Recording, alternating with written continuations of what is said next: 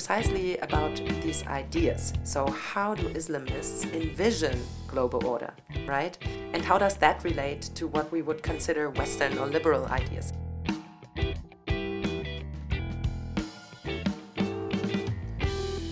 Wir sind Talk Social Science to Me, der Podcast für Sozialwissenschaften an der Goethe-Uni in Frankfurt.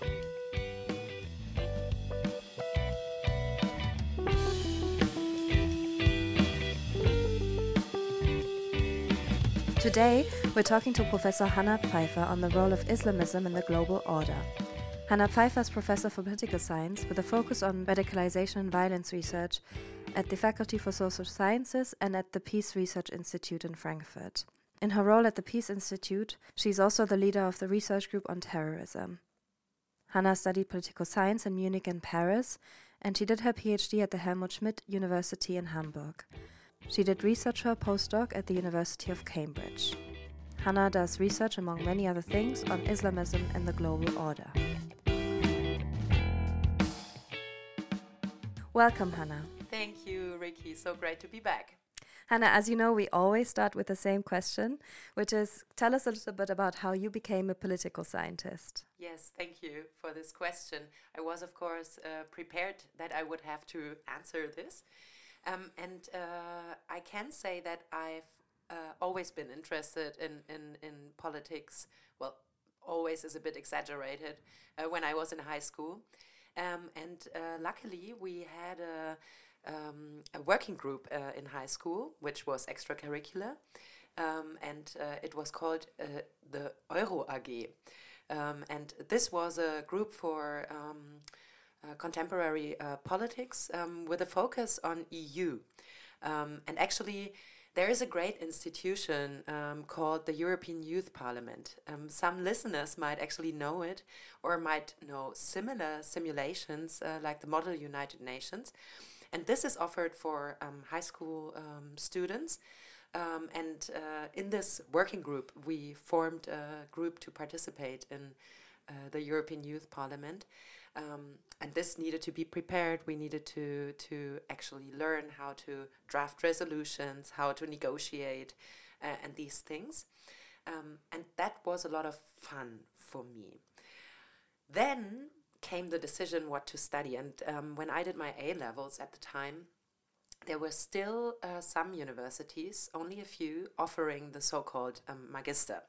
Mm. Um, and uh, among them was uh, the University of Munich and um, uh, I was sure that politics should somehow be uh, in the mix, mm-hmm. um, but I was also very much interested in a lot of other things. Um, and so the Magister, of course, had the advantage that you could least, at least study two subjects or even 3 mm-hmm. Um, and I was the good old days. yeah, really. I mean, uh, yeah. I, I, really enjoyed that um, mm. because I had a hard time choosing.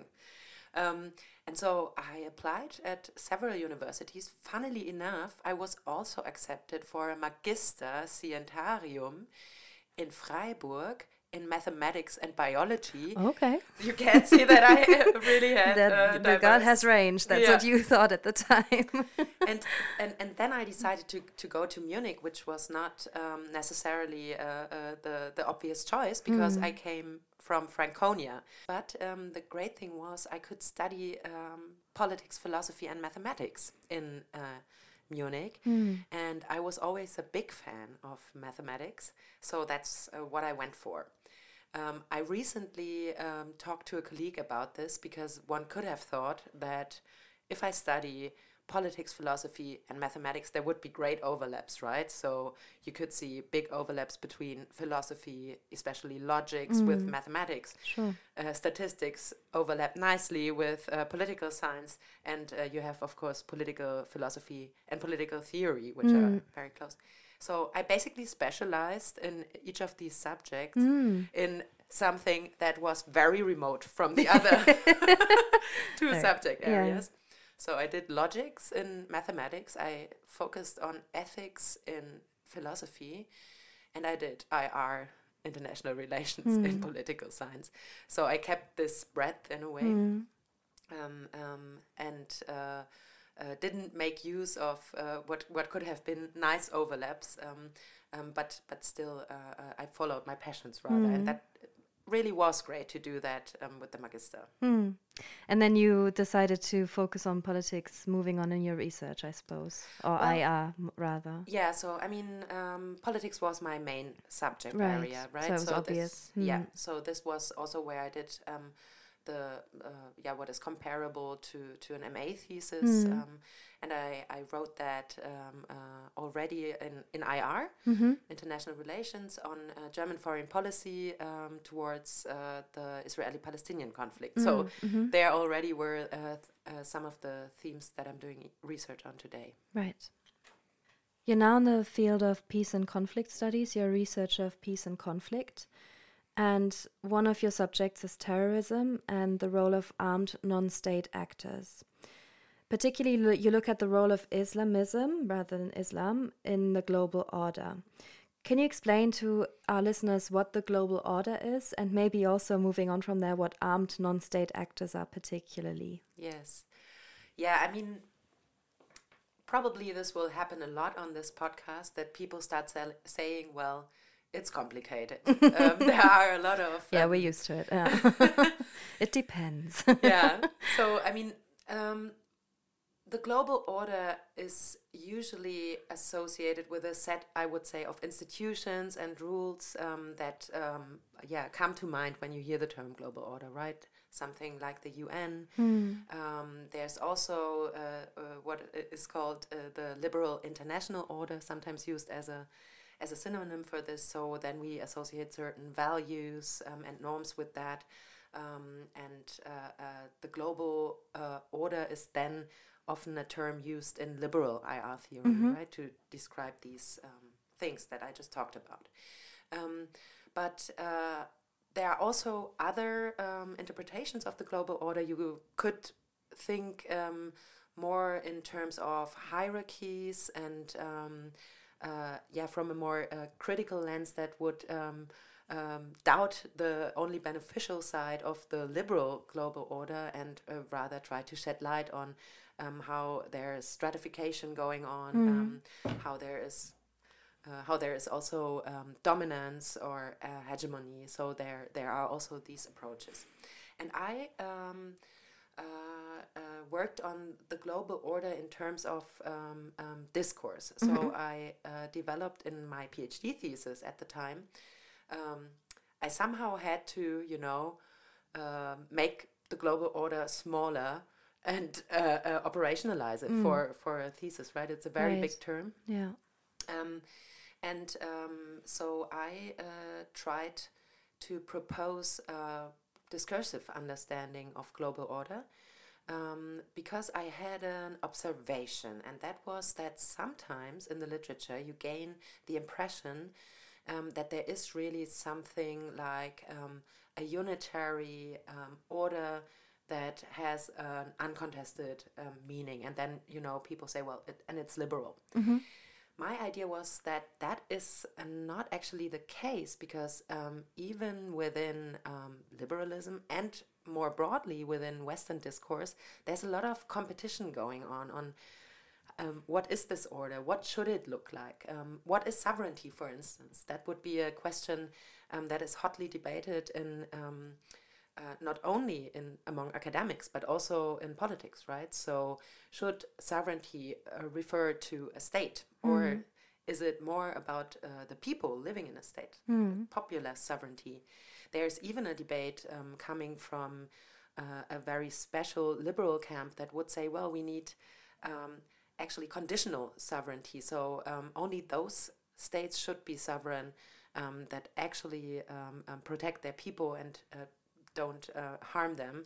And once a state, for instance, uh, uh, commits uh, grave uh, violence against their own people, they lose they or, or they temporarily forfeit uh, the privilege of sovereignty. And then, of course, there's also um, this debate on, uh, for instance, sub-state levels and uh, supranational um, institutions, where also you have another idea of um, of sovereignty there, which could be called shared sovereignty. I'm using this example to show that um, even for a very basic concept that we think is important in the global order, there are actually you know, um, contested interpretations of what that actually means, and with that come also different practices, mm. right?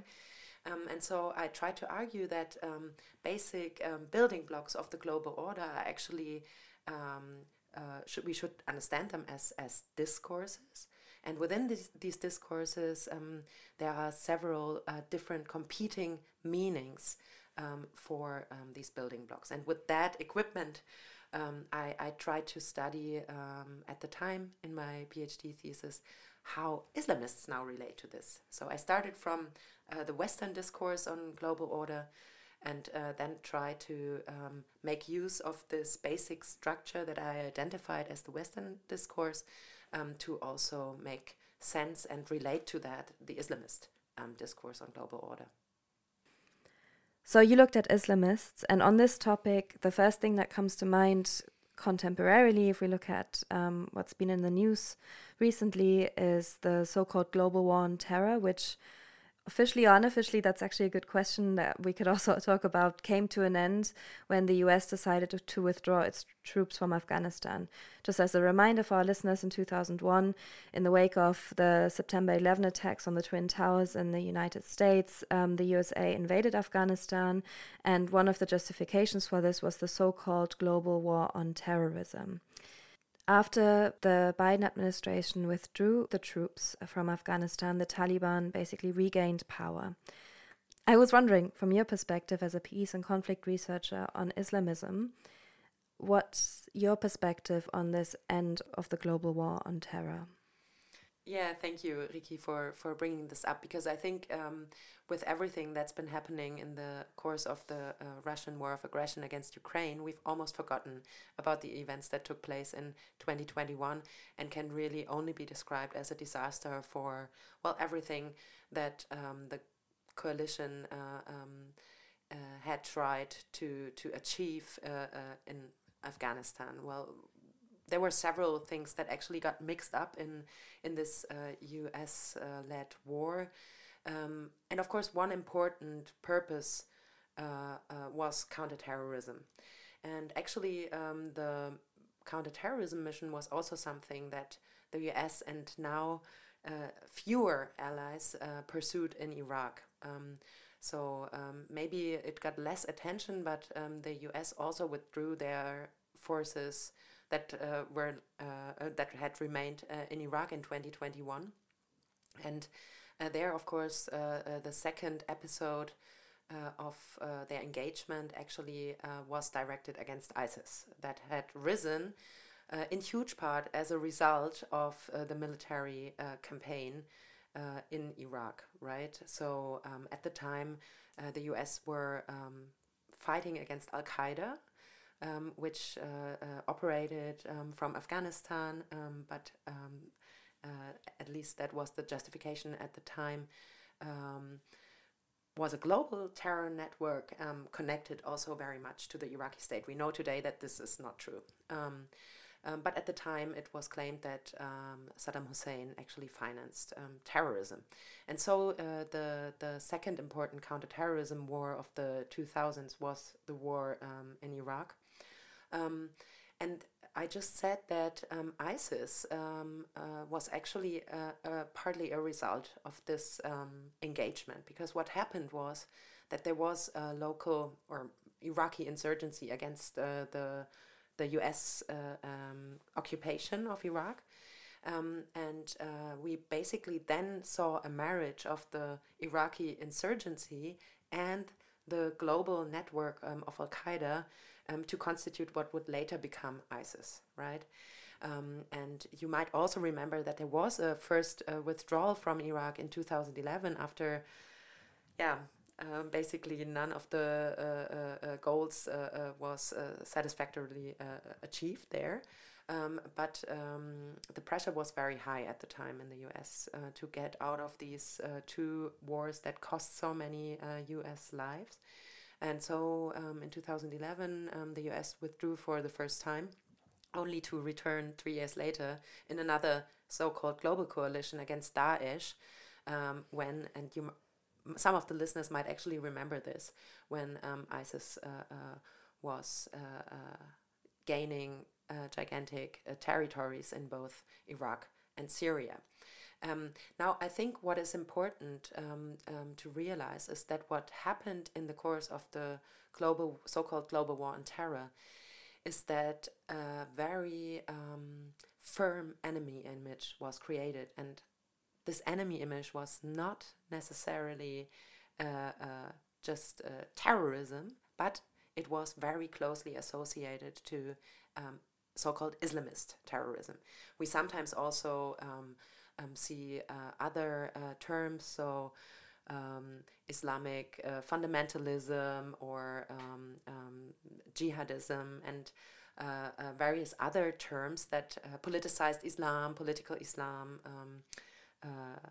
and other uh, similar terms that are used interchangeably but actually signify very different things. I, am mm. sure we're going to talk about this in a right. second. But one effect of this very securitized image of, of terrorism and this idea of a global war that needed to basically be constantly fought, um, this idea of an uh, imminent uh, uh, uh threat um, emerging not only from abroad but within our own societies led to a um, uh, securitization of Islam, and I would say to uh, yeah a very undifferentiated image of what Islamism is. Um, and there's basically an equation in, in, in, two directions, which is very dangerous. So, um, as I said, Islamism and terrorism were constructed as very close phenomena, mm -hmm. right? So there yeah. is this direction. But then on the other side, um, uh, whole Muslim communities were securitized and basically suspected suspected of being able to become Islamists and thus terrorists at any moment. So we saw a lot of um, racist surveillance measures being taken also in Europe um, um, for these communities, um, and that really began to have a very hard life. And um, my interest um, in this was the following Is it actually true that Islamists are so different? Um, in this, you know, atmosphere of them being the enemy. Some some even claim that Islamism came to replace communism as an as an enemy uh, image um, in the 2000s and 2010s, right? And my question was, well, is that true that they are so different? Do they really, you know, are they really the opposite of the of the liberal world order as is claimed by by powerful actors um, in the West? And as you can guess by now, um, the answer is not only it depends, but also for large parts, no, right? Mm. Right. That's really insightful. Um, and also a note um, while preparing for this interview, um, obviously we are now in 2023 looking at the Russian aggression against Ukraine. I did notice this kind of paradigm shift that had happened in the global order between fighting against communism and fighting against Islamism. And now I feel like we're within a shift. It's not clear. I think there's a lot of um, fingers pointing towards China. Uh, last mm. week, some some ominous things were shot down out of the air and stuff in the US. But then there's also the question of like what mm. role Russia will take. Mm. So I, I think it's hard to predict what exactly the paradigm might be. Mm-hmm. But it seems as though maybe, and this is maybe to finish this question, are we kind of done now? Are we moving on from Islamism as this, um, as obviously not we, but like um, those global security actors who are in charge of um, justifying also these uh, aggressions, uh, for instance, in Afghanistan? Um, have we kind of moved on? Is it now like, well, you know, didn't work, um, have fun, mm. Taliban, uh, we, we're moving on? One could almost gain the impression, right? Because mm. we're now worried so much about other uh, uh, problems. Um, and I'm wondering about precisely this question. So, what's the next logic uh, in which, you know, global conflict is interpreted? I think really for the last two decades, it was the global war on terror. Um, which had a lot of consequences also for security policies, right? I mean, we we have been talking about the military uh, campaigns um, in Afghanistan and Iraq, but there was much more going on, right? Mm. I just mm-hmm. want to, uh, you, you might know, or some of the listeners might know that Barack Obama, um, who won the Nobel Peace Prize, also went into history for being the king of drones, right? Because the US, under um, his presidency, they uh, really scaled up and um, in large parts also changed uh, um, their military activity to drone warfare, which took place in, in areas that were complete, uh, completely off radar, right? So in uh, in Yemen, in Somalia, in Pakistan, um, uh, in, in in many countries that um, were considered a potential danger with regard to the global threat of terrorism, right? So, uh, and now I think uh, you might be right that this is at least partially replaced, at least in how the, let's say, the global um, uh, state of affairs is framed. Um, it's no longer very present. Um, I think what we're now seeing, and I'm working in another project, I'm, I'm going to explore that, this a bit further um, with colleagues, but we have had a first um, uh, publication, a small policy publication actually, on this question.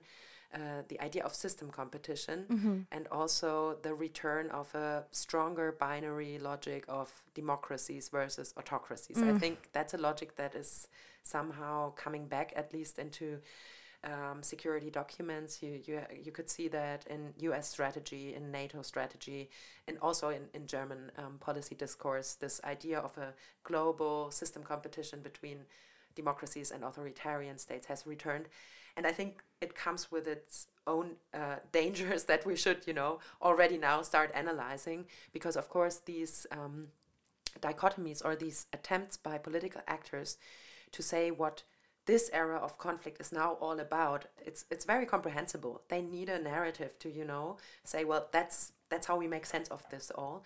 But it's also always it always always has the danger of you know being uh, not like not um, taking into account enough the complexity of matters. Saying that there are authoritarian and democratic states simply doesn't do justice to the variety of uh, regimes that we see, and also doesn't uh, uh, do justice to to what we then think um, is their uh, expected external behavior. Autocracies behave very differently depending on how they are constituted on the inside, right? So it's not that they are.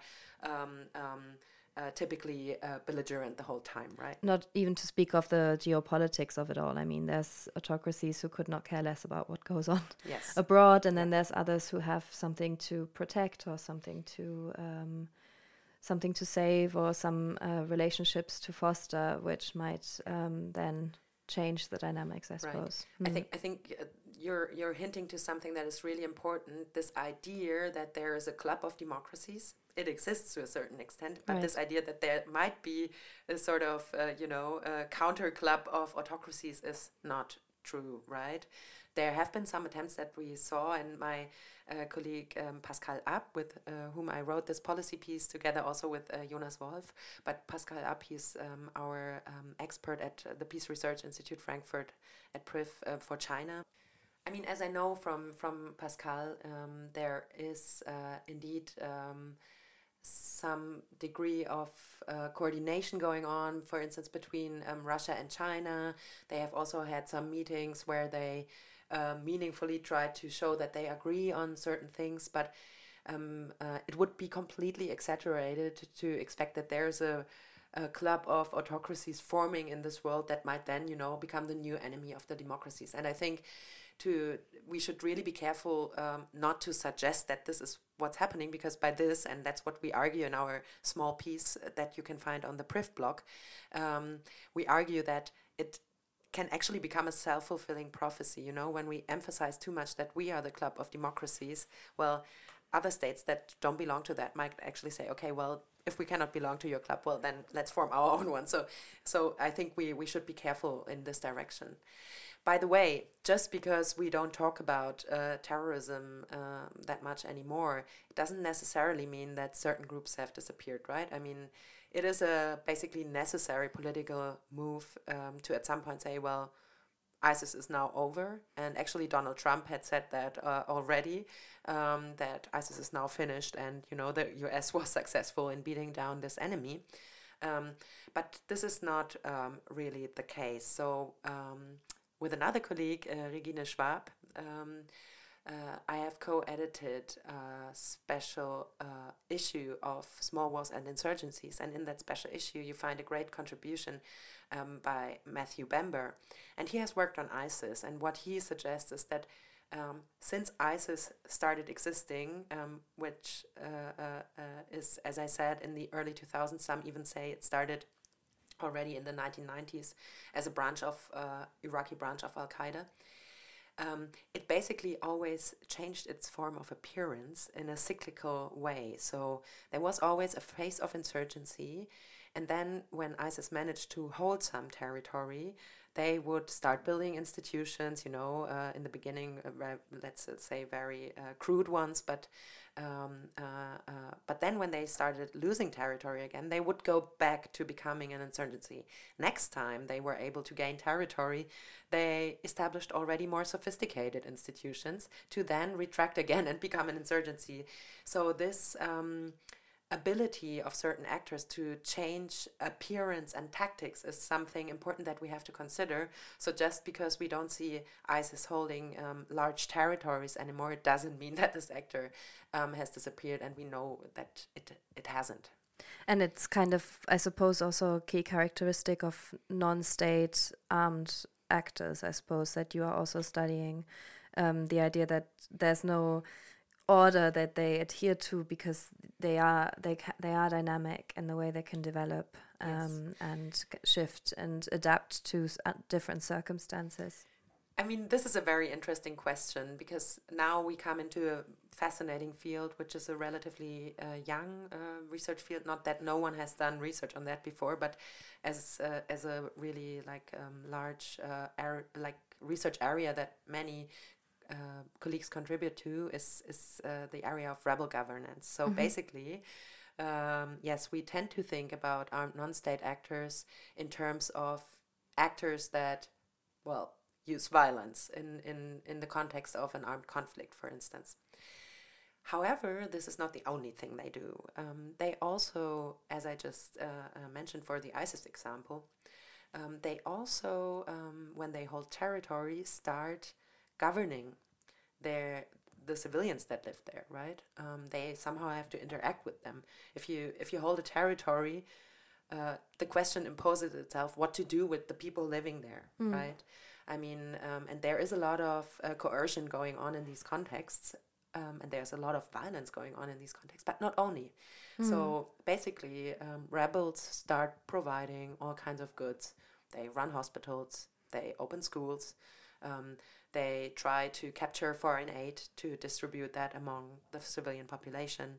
They even, and Regine has done um, some great work on this, they even start uh, to establish courts mm. uh, and uh, have trials. Um, so there is a kind of justice system uh, uh, uh, established, right? So and of course that has to do with with many different things as i said i mean if you hold territory sooner or later you will have to do something about the civilians living there um, but also, we should not forget that these actors usually, and that's what I'm interested in, um, they usually have their ideas on what they think political order should look like, right? So, um, in that sense, it, it is also their purpose to establish an order according to the principles that they think um, are the right ones. Mm-hmm. Mm-hmm. I mean, it's basically just building an infrastructure is necessary in any context where you're trying to yeah. exert power in whatever way. I mean, it's a basic political science idea. Um, you hold power, so what, what are you going to do with it now? exactly, yeah, right? Yeah. I mean, the, the German word Macht in that sense is, is uh, I think, also great because it comes from machen, to do something, right? so if right. you have power, well, what are you going to do with it? Um, but I think that um, there's also a lot of normative ideas mm. going on, right? So it's not only a pragmatic, well, somehow I, have to do something. No, there are ideas. Um, and that's uh, um, what my PhD was about, and um, uh, and the forthcoming um, monograph that I've been working on. Um, it's precisely about these ideas. So, how do Islamists envision global order, right? And how does that relate to what we would consider Western or liberal ideas? And um, yeah, the, the this podcast episode is uh, uh, called Islamists and the Global Order, and that's also the title of the monograph um, that will hopefully appear this or the next year. Exactly. Let's talk about the monograph because I've had a chance to to take a look at it to construct these questions today. Um, and maybe to start off, before I go a little deeper on your case selection and so on and so forth in the actual research, one of the things you start off with is that is that you would we've talked a lot about dichotomies, and you've already said this that this well-known dichotomy of Islamists versus the West, the West, is actually um, an artificial and a wrong way to portray um, the global order as it is.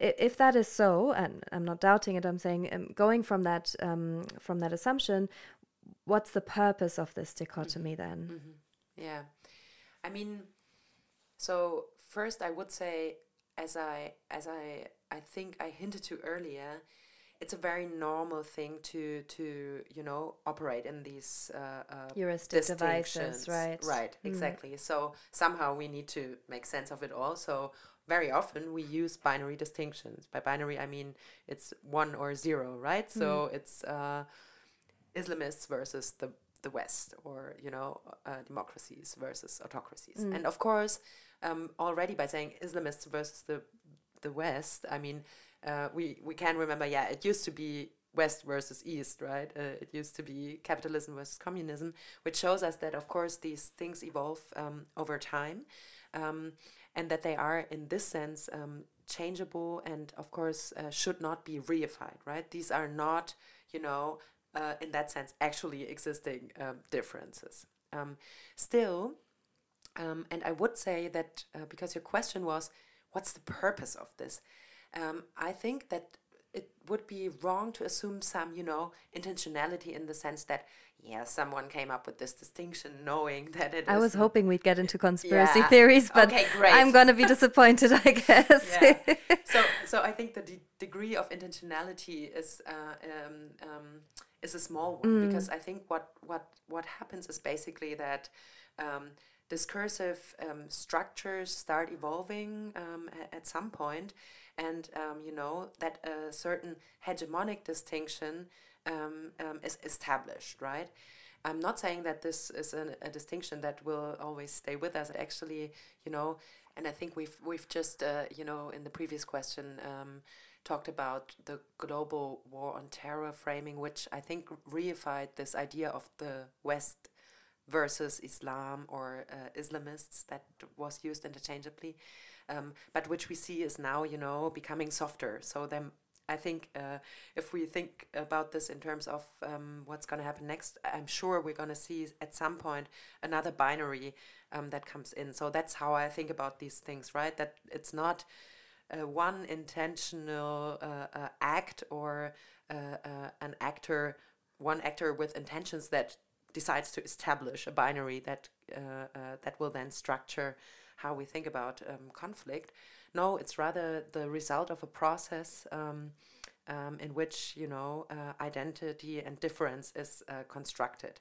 And also, we should not exaggerate too much. Uh, I mean, it's it's also a bit um, making things too easy to say it was the West versus Islam because at the same time other binaries, you know, uh, were still structuring also this discourse. But I think it's interesting to look at certain um, developments.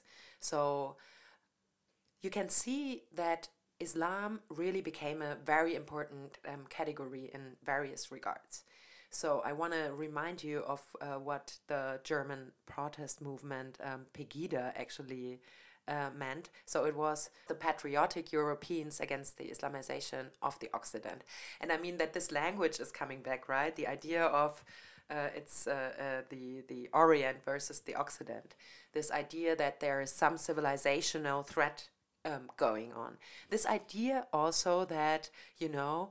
Um, Europe can be uh, Islamized, which means that basically, you know, Islam doesn't previously didn't uh, play a role here, and that we are what super Christian or um, um, uh, strictly Catholic or or Protestant. No, I mean this, of course, was um, uh, previously also uh, already a very diverse uh, society here. Um, for which Islam uh, was a constitutive part, right? You might also remember these questions about, at least in, in German discourse, uh, the the idea of a Leitkultur and mm. whether Islam belongs to Germany or not. I mean, um, it's, it's, not really a reasonable question, right? So, um, I think that um, um, in populist movements, for instance, we also saw that Islam has now uh, become a very um, yeah, uh, the prevalent um, idea related to, to threat, right? Uh, the threat perception was very much linked to Islam and Islamism and um, and the the messy Middle East. And uh, I used quotation marks uh, because this is also a very old idea that I've also been discussing with uh, my BA students a lot. Uh, when I give the introduction to international relations, I always call it international relations of the Middle East. Uh, I also use quotation marks for the Middle East because in the first sessions we actually discuss where does this term Middle East come from and from which perspective does that actually make sense? I mean, it's funny enough that also for uh, the US, it's the Middle East, right? Even though, well, if anything, it's in the West, and um, um, you know that would be the shorter way, I guess.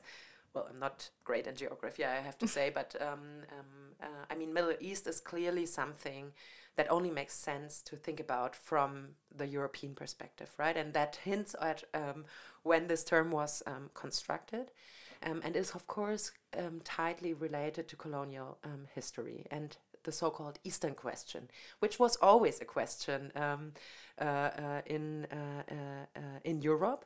The idea of a dangerous East where that began uh, shifted uh, over time, but the idea of a dangerous East um, that uh, could threaten the civilized, and I'm using quotation marks again, the civilized nations, um, is, is, is an old theme. And uh, I think it came back now in this in this idea uh, of you know uh, the the Muslim migration. I mean the images that that were created about especially male Muslims coming from conflict zones in the so-called um, Middle East.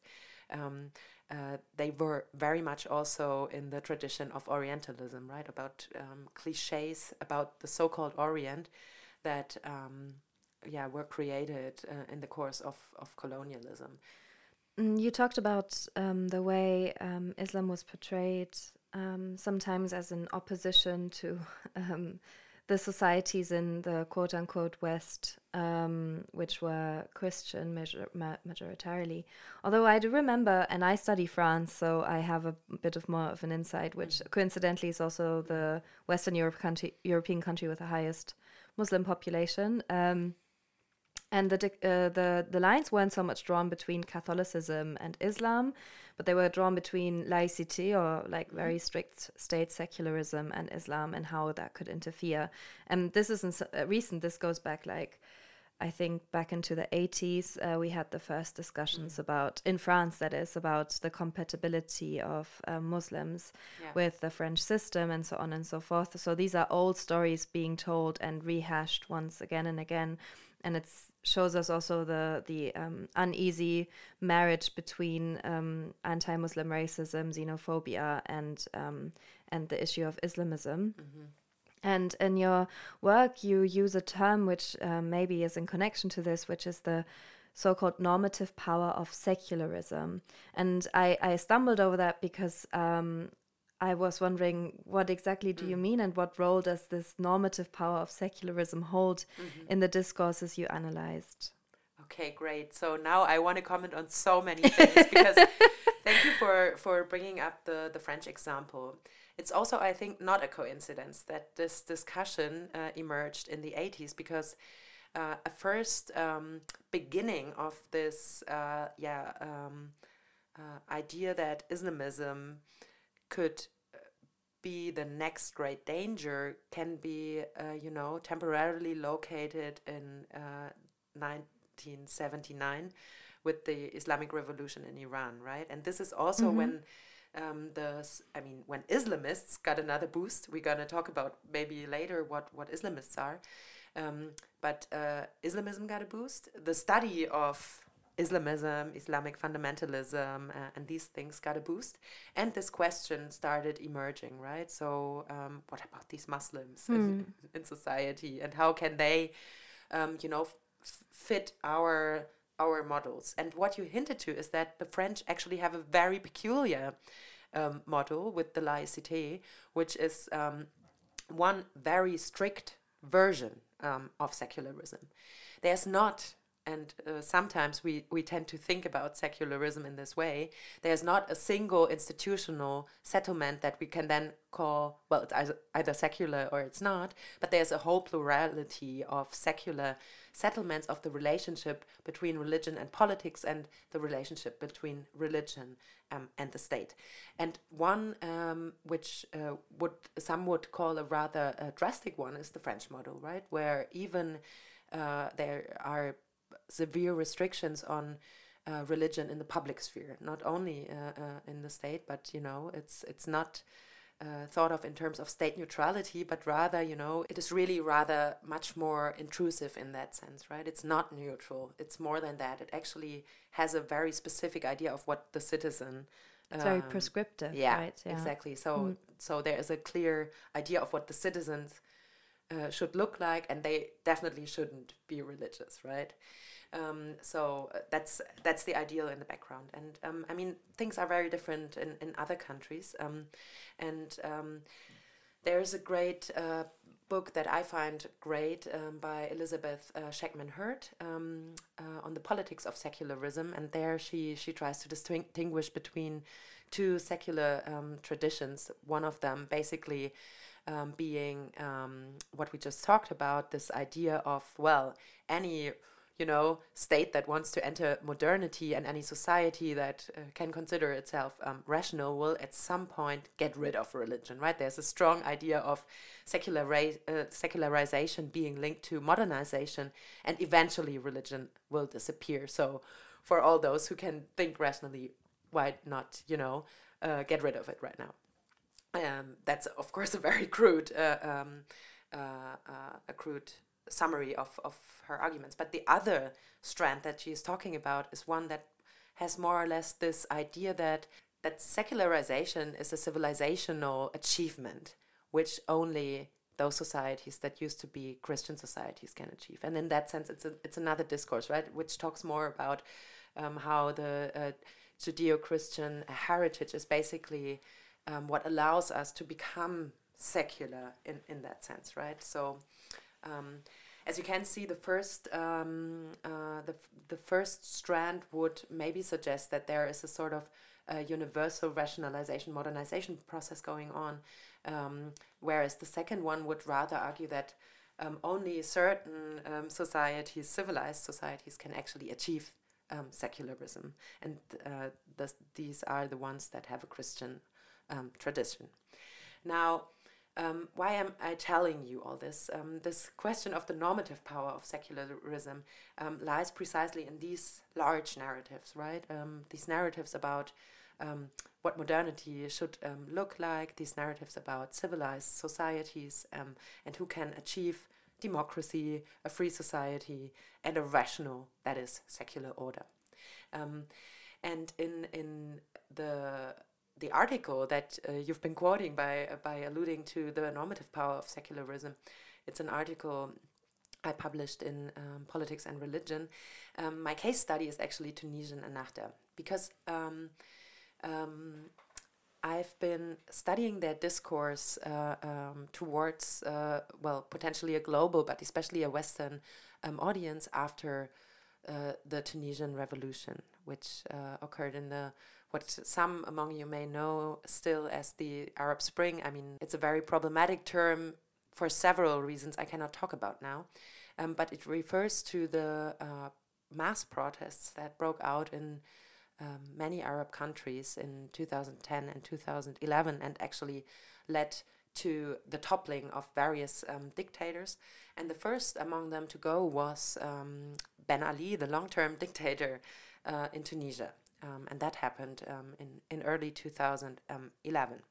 And Tunisian Ennahda is basically um, the Islamist party in the biggest Islamist party in Tunisia, um, and this party uh, was uh, for various decades really um, uh, repressed by by the authoritarian Tunisian regime as the Islamist um, opposition and uh, in the legitimation of, of these repressive measures, which included, you know, um, jailing um, and, and, violence as well, um, was that they are, you know, somehow very dangerous and uh, uh, uh fundamentalist and um, you know uh, constituted a danger not only for Tunisia but but eventually also for for others right mm.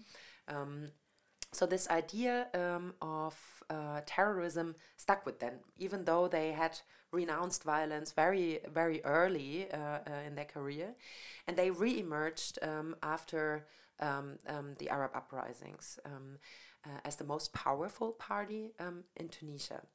And I cannot go into all the details now, but some of you may know that for the last couple of years, since 2019, um, really very worrying trends of uh, authoritarianism have resurfaced in Tunisia, and there is now a new a constitution in place that is actually nothing but democratic, even though they had achieved a great, uh, uh, after a great process of, of, you know, struggle over the constitution, they had achieved a, a really uh, a solidly democratic um, constitution, despite all criticism you can have towards it. Um, and interestingly, uh, from the beginning on, Ennahda was very worried, this um, Islamist uh, party in Tunisia was very worried that they would, of course, you know, become securitized again and be uh, an, not only in the opposition, but be an illegal opposition, mm. um, um, mm. be repressed again, um, um, that authoritarianism um, would come back and actually they would again be uh, the, the victim of repression. And they, from very early on, they also understood um, that what they needed to do is a sort of image campaign, right? Mm. Because they uh, they were clear that um, after already ten years of global war on terror, being an Islamist party, well, wasn't gonna bring them many Western friends. So it was clear for them that they would, you know, um, have to gain international recognition as well, um, in order to, you know, um, survive.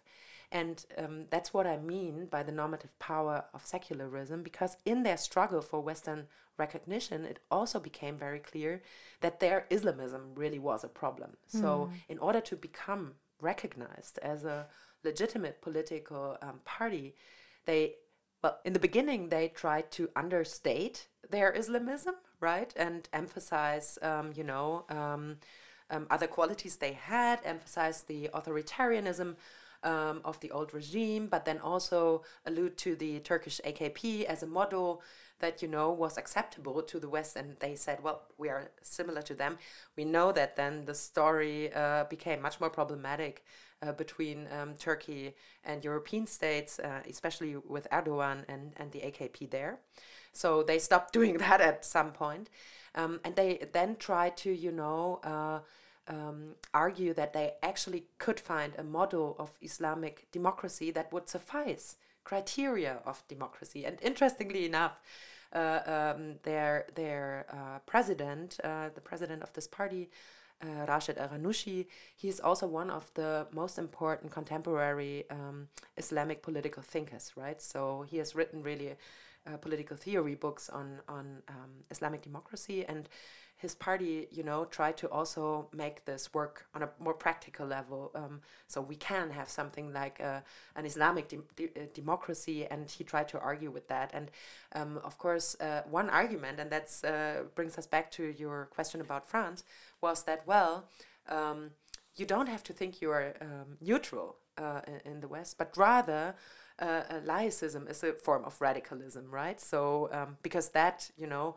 doesn't allow uh, to wear um, veils in, in public spaces, that actually intrudes upon many things that we would consider um, as private um, and being protected by religious freedom, right?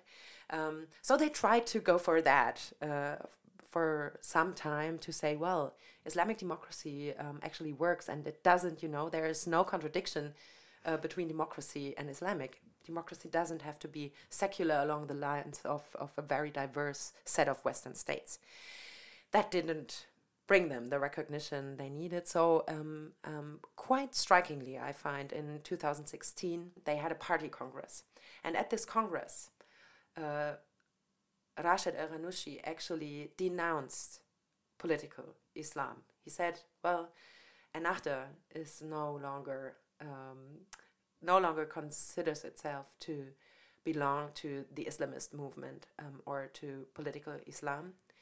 Um, and I mean, that was an um, extremely emotional moment. Um, it's also really worth um, looking at the videos that exist from, from this e event because, um, yeah, it was very emotional. Many Nahdawi, so the, the um, uh, Ennahda party members um, were also really upset with that because it had been a movement that you know tried to uh, oppose, uh, of course, authoritarianism, to try to propose uh, an alternative view of modernity, of political models, and they had, of course, struggled for that. Right? They they were uh, uh, persecuted for that. So.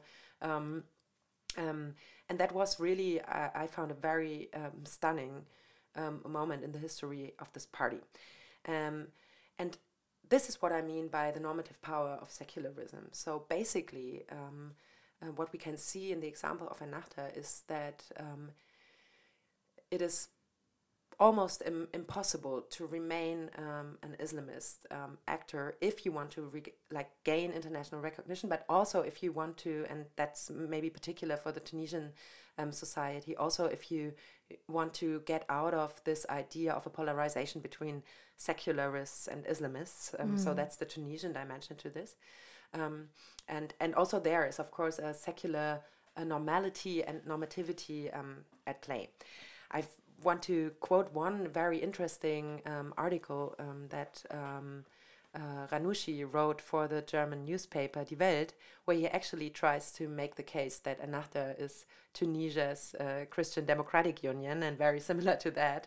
And you can see in this how, you know, this actor constantly tried to um, renegotiate their own identity in an interplay with a hegemonic secular discourse.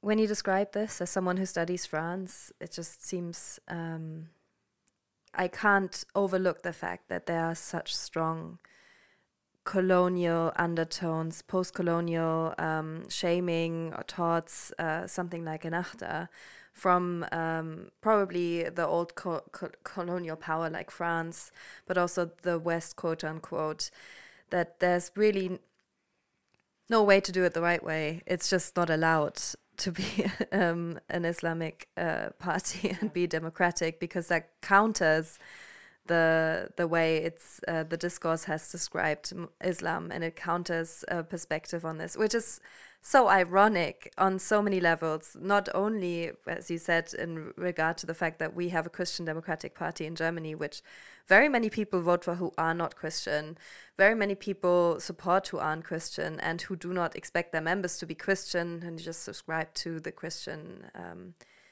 values or whatever that's kind of and, and not not only that there's different iterations of secularism where religion very much plays a role mm-hmm.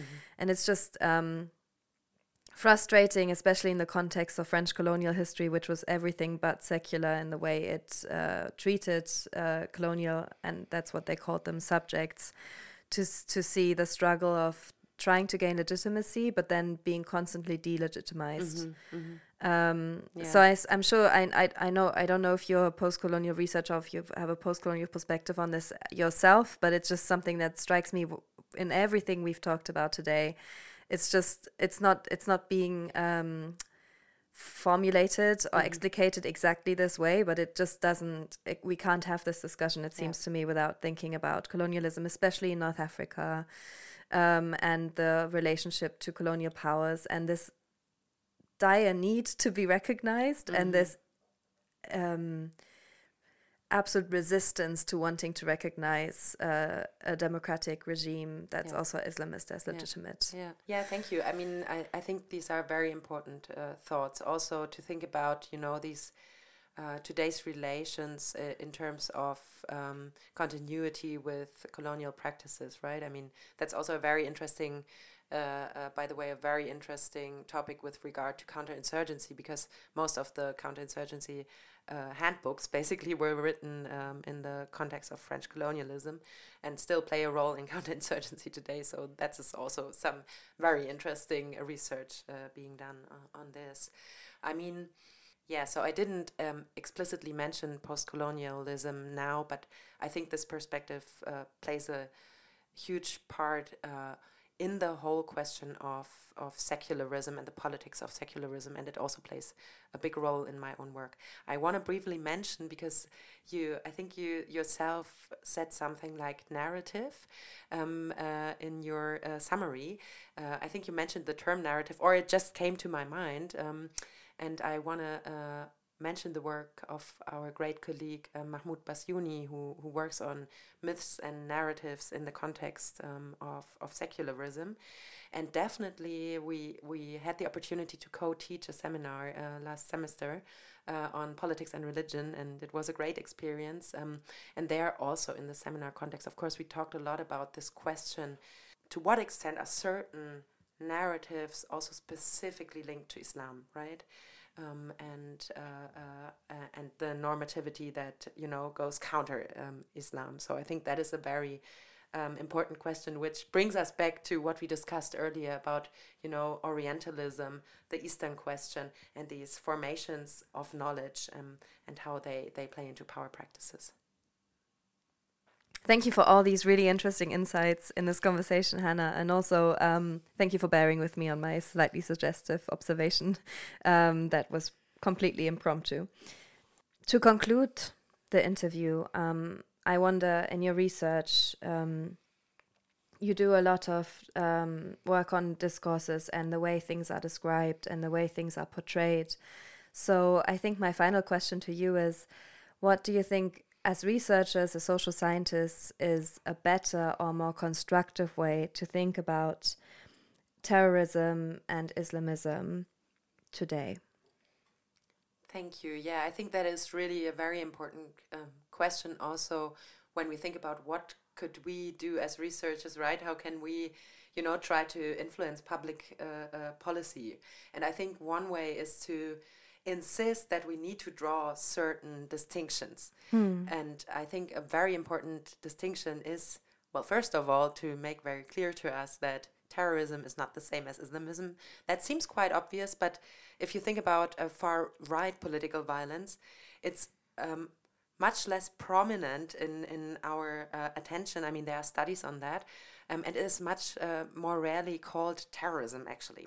So um, that is the first learning and more specifically to the phenomenon of um, political Islam, I would insist on a distinction between Islamism and uh, Salafi jihadism.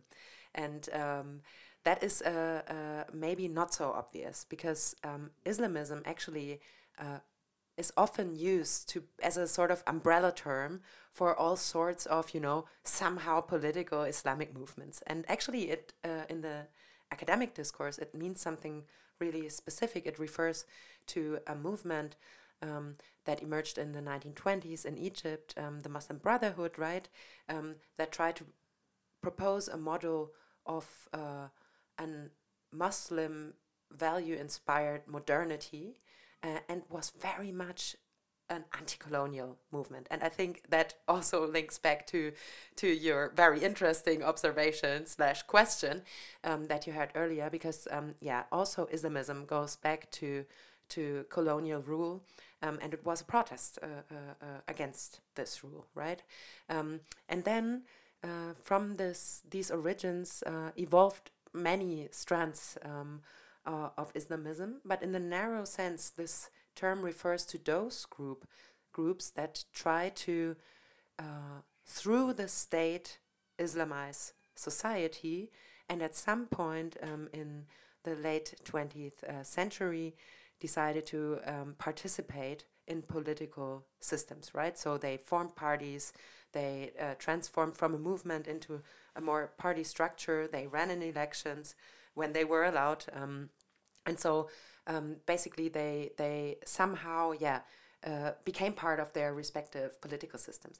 Now that is something completely different from such actors that we talked about earlier as ISIS or Al Qaeda, which I think more correctly we could um, uh, call Salafi jihadists. I don't want to go into details now on, on what that means precisely, um, but uh, um, maybe uh, I think that the, the, the idea of a very um, fundamentalist uh, in that in the s- strict sense of the term fundamentalist movement that also then uses violence.